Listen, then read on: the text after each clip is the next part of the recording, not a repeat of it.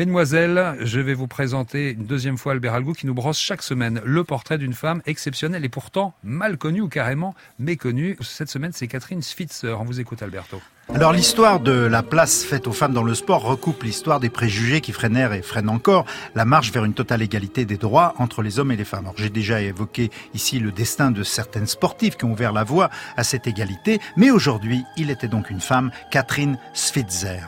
Catherine Switzer est née en 1947 en Allemagne. Quand son père, colonel dans l'US Army, retourne aux États-Unis, elle suit des études de journalisme à l'université de Syracuse et pratiquant le cross-country, elle doit s'entraîner avec des étudiants car il a pas d'équipe féminine. Des stéréotypes rebattus, dont une supposée fragilité des femmes, expliquent cette situation, on y reviendra. Ainsi, au JO, les femmes ne sont pas autorisées à courir des distances excédant 800 mètres à cette époque. Une exception aux USA, Roberta Gibb, qui en 1966 participe au marathon de Boston, mais sans être inscrite officiellement. Catherine Switzer, qui admire Roberta, demande à son entraîneur, à l'entraîneur de son équipe, de la laisser courir le marathon de Boston avec lui. Racontant plus tard les hésitations de son coach, Catherine Switzer dira non sans humour qu'il était encore imprégné des préjugés selon lesquels, elle le citait, une femme trop sportive risque de se retrouver avec de grosses jambes, la poitrine velue et l'utérus qui descend.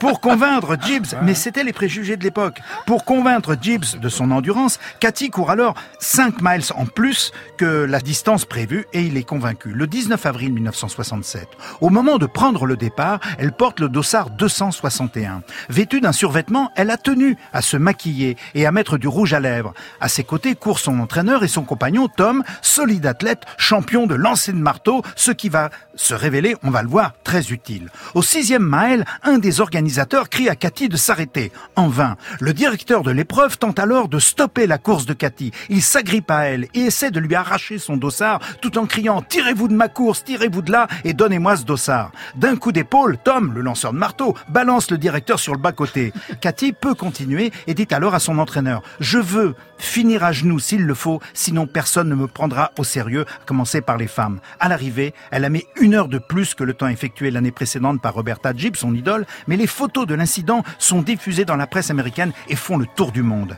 Catherine Switzer est disqualifiée, suspendue par la Fédération américaine d'athlétisme qui s'obstine à interdire aux femmes les courses sur route.